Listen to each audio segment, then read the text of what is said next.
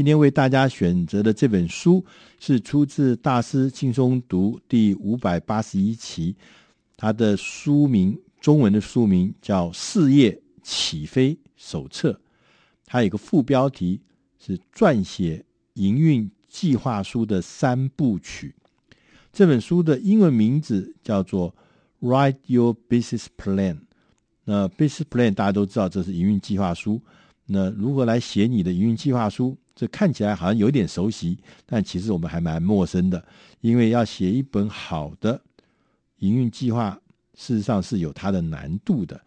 那这一本书的作者是企业家媒体集团 Entrepreneur Media Inc。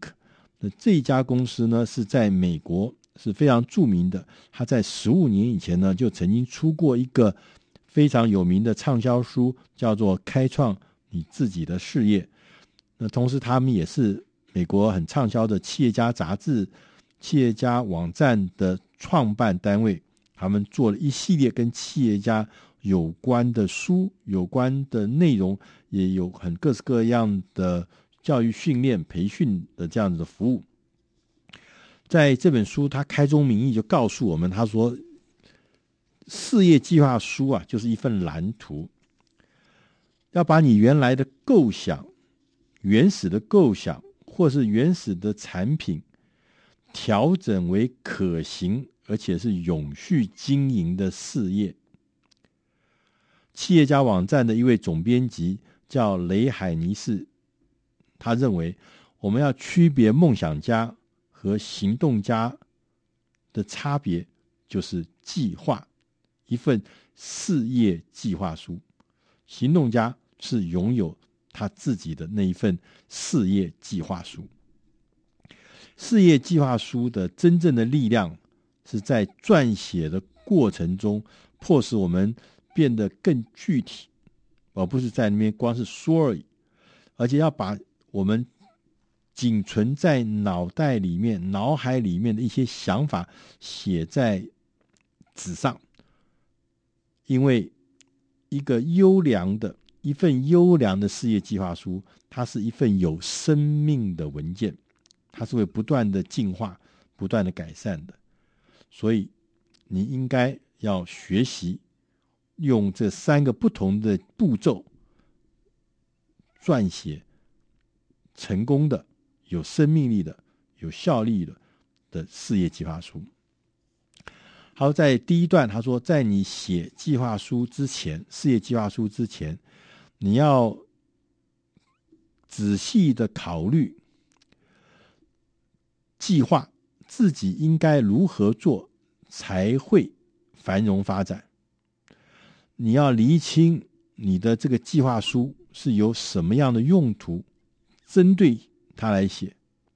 同时要记住，任何一份计划书。是无法适用在所有的环境跟场景的，所以我们可能要准备好不同版本的计划书，以应付因为环境、因为场景的不同而所带来的新的呃挑战跟新的变化。所以不是一搞走天下，不是这样子的。好的事业计划书就是一个线路图，它具有策略性，它就。告诉你整个的思维有这个线路，同时将来你有行动也是有这个线路，所以好的计划书，他刚刚一再强调，它是有生命的，它是有生命的。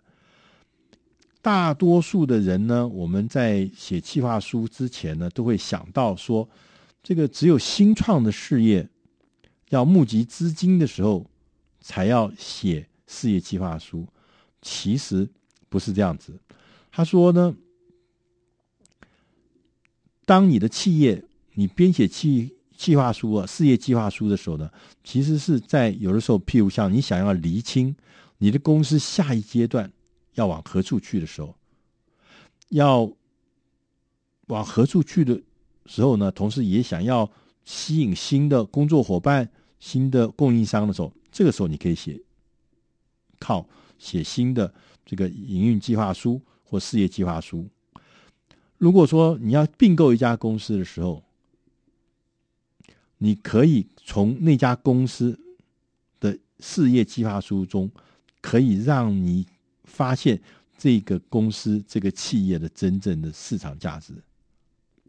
同时说，如果你的事业面临一个需要造就重大成长或改变的时候，你也应该要写一份如何向前迈进的事业计划书。他意思就是说，事业计划书不是只有新创事业要用的。你是一个老企业，你因为要成长、要往前迈进，你可以写事业计划书。你要跟人家并购，你可以看人家的事业计划书。你要吸引新的员工或资金，你也可以用事业计划书来作为跟人家沟通讨论的骨干。所以你要花清楚，要厘清。你你的目标是什么？你的目的是什么？你为什么要写这份计划书？是为了人才吗？是为了募资吗？是为了跟这个你这个呃良好的这个供应商跟他继续往来吗？还是说要让你的客户主要客户相信你是一个可以信赖的、值得信赖的供应商呢？所以在很多的场合都需要用到事业计划书来作为你跟别人沟通的骨干。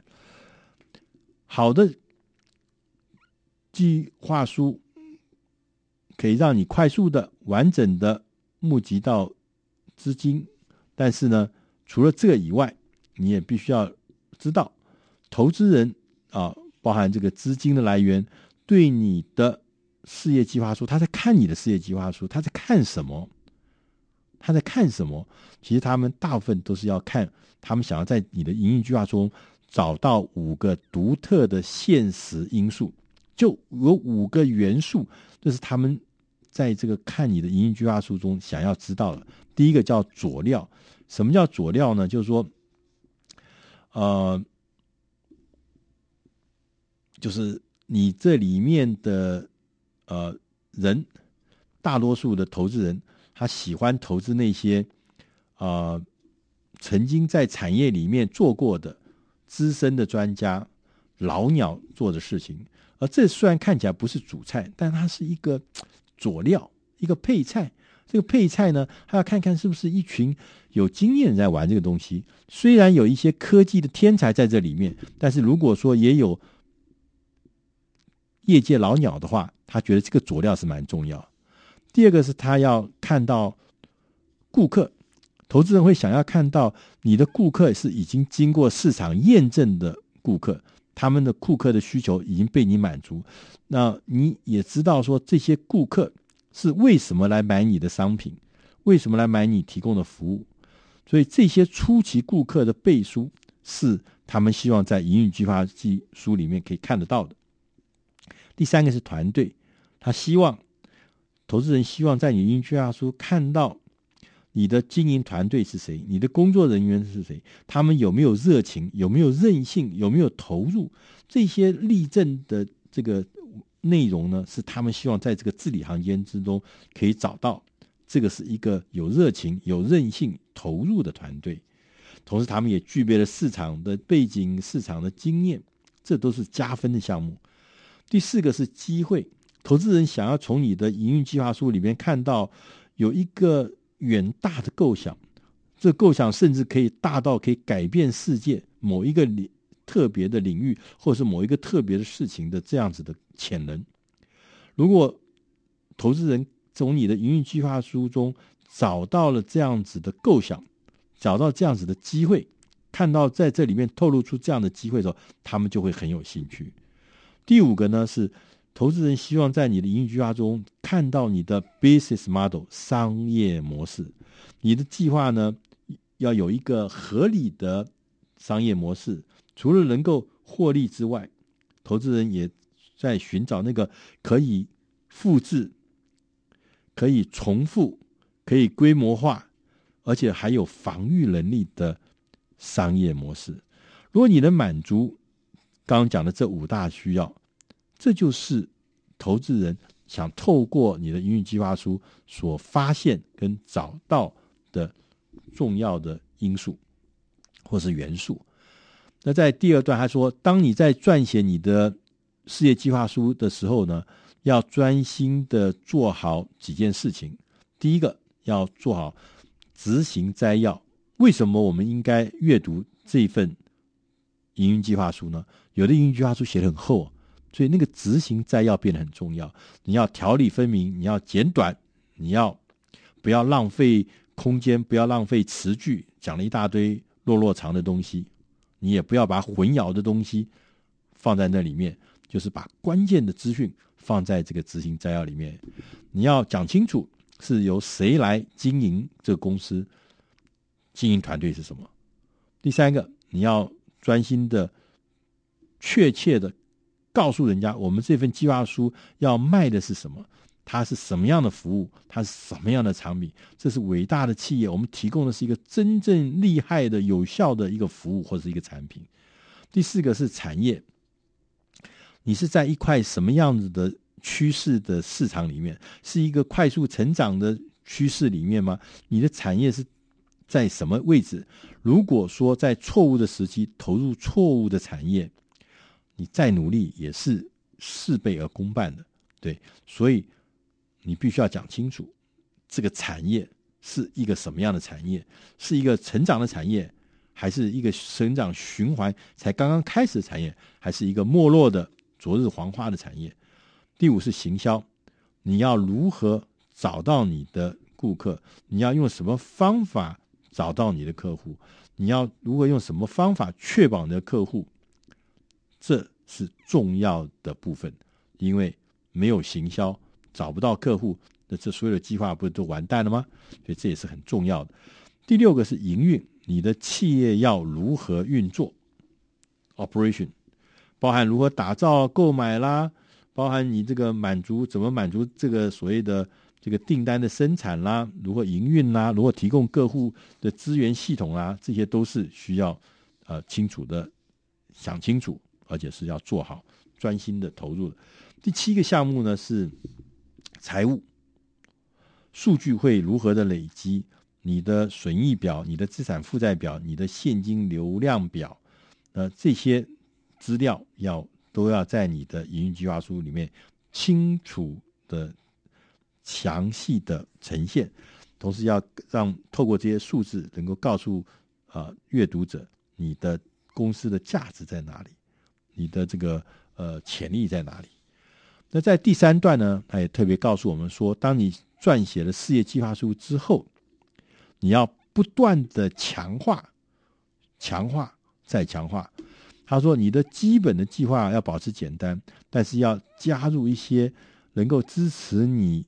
的资料作为附录，而且要永远都不停撰写你的事业计划书。不是说我今天定稿以后就不动了，不是，因为我们一前面就讲，营运计划书是一个有生命的文件，它会不断的改进，会不断的演进，会不断的改变，所以你要不断不断的增强它的内容，不断不断调整它的一些事情。